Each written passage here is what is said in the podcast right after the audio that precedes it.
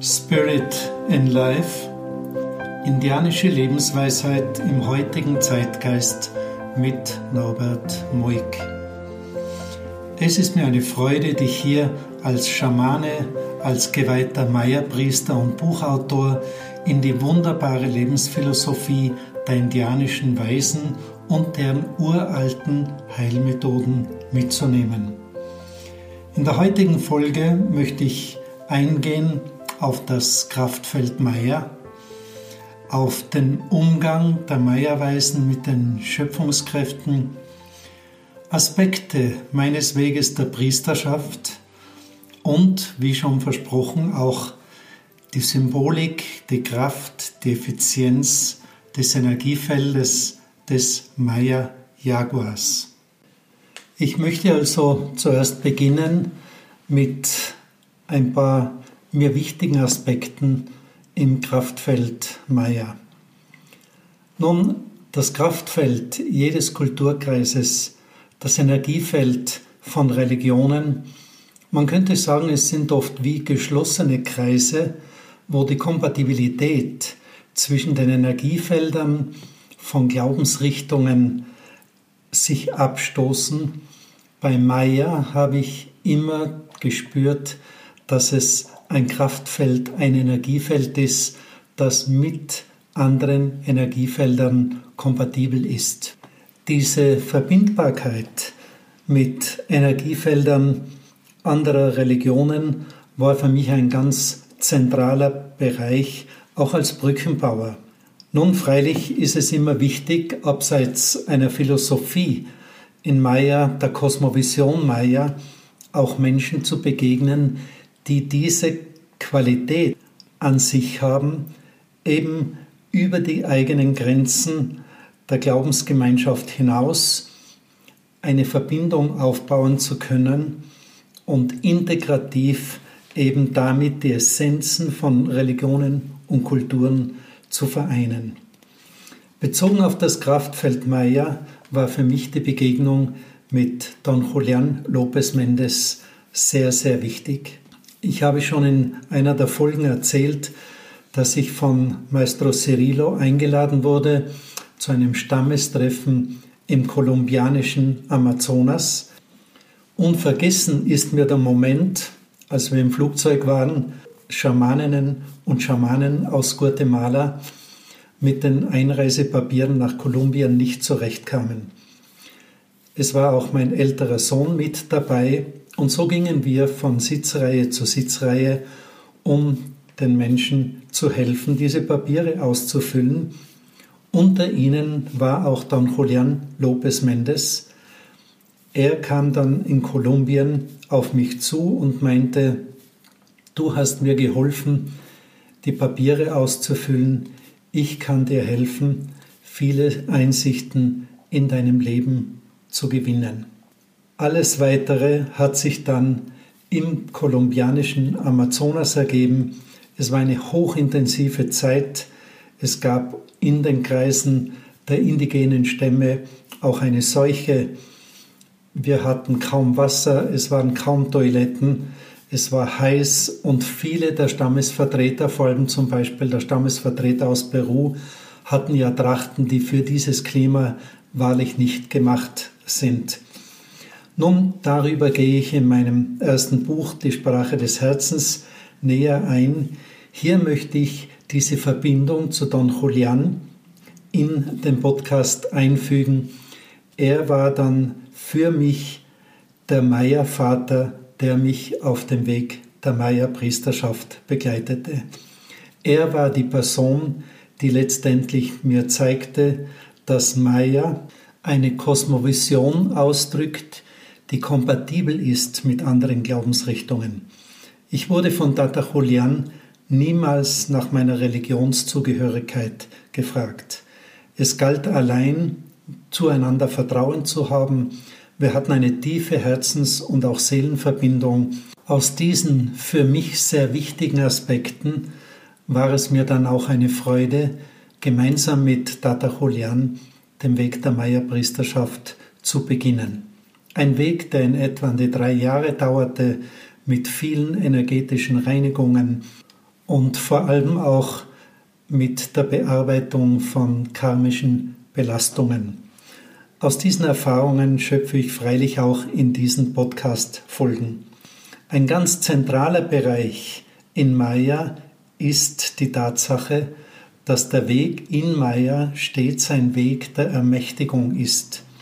Es ist also nicht der Kontrast zwischen den göttlichen Kräften als höchststehende Kräfte und dem Menschen als sündiges, bedürftiges Wesen. Die Aufgabe also des Schamanentums ist dort, die Menschen auf dem Weg der Ermächtigung zu führen und dem Einzelnen Zugänge zu diesen Kräften zu geben. Dieser Ansatz bedeutet natürlich, dass wir im Zwischenmenschlichen mit unseren Erfahrungen und geistigen Zugängen letztendlich Unterstützung geben, dass der Mitmensch, der sich für Geistiges interessiert, in seinen Zugängen und auch in seiner Effizienz zu wachsen beginnt. Dieses Wachstum hat dann auch sehr viel damit zu tun, dass vor Jahrtausenden die alten Meierweisen ein System kreiert hatten, das ich für genial empfinde. Es ist das System des sakralen Maya-Kalenders. Ich möchte hier nicht zu sehr eingehen auf die Details der Erklärung des Maya-Kalenders, aber es gibt einen zentralen Aspekt. Auf diesem Weg der Ermächtigung schafft der Maya-Schamane die Verbindung hin zu Energiefeldern der Nauales. Das sind Energiefelder, die unmittelbar für die Menschwerdung, für das Wachstum im Menschen wichtig sind. Es sind 20 Nawales, also Kraftfelder, die unterschiedlichste Dateien in sich tragen. Und das System dahinter ist, dass durch die tägliche Verbindung mit diesen Nawales es zu einem Download im Menschen kommt und damit der Mensch eigentlich Schritt für Schritt dem geistig-göttlichen näher geführt wird. Ich greife ein Energiefeld heraus. Es ist das Energiefeld Ich. Und diese Ich-Energie trägt alle Aspekte, man könnte sagen, von Vater und Mutter Erde in sich. All das, was im Süden Amerikas mit Pachamama verbunden wird, was in unserem Kulturkreis auch vielleicht mit der Göttin Maria verbunden wird, das Urweibliche, die Schöpfungsenergie des Planeten, all das steht in Verbindung mit dieser Kraft Ish. Der Mond ist ein Teil der Erde, also ist auch der Mond Ish Shell. Nun, im Kontext mit dem Kraftfeld des Jaguars ist es sehr interessant, dass die Jaguar-Energie mit dieser Ish-Energie auch verbunden ist. Nun, der Jaguar wird natürlich einerseits als Krafttier gesehen und somit ist es für Maya ein Energiefeld, das mit dem menschlichen Energiefeld vernetzt werden kann. Dies bedeutet, dass gewisse Qualitäten im Tiergeist mit dem menschlichen Energiefeld verbunden werden können. Das ist eine ganz starke indigene Tradition und in Maya war es immer wichtig, dieses Energiefeld des Jaguars auch etwas vom Tier abzuheben und es wirklich als kosmisches Energiefeld zu definieren, das mit dem Planeten und mit dem Menschen auch verbunden werden kann. Also welche Dateien werden jetzt mit dem Jaguar verbunden? Ganz sicher die Dynamik, die Kraft, die Feinsinnigkeit des Jaguars, die Schutzenergie und Maya arbeitet mit dem Jaguar auch sehr stark als Schutzwesen gegen die Mächte des Dunkels. Es gibt also verschiedenste Situationen im Maya-Weisen, im Maya-Schamanen, in denen diese Jaguarkraft ganz eminent wichtig ist.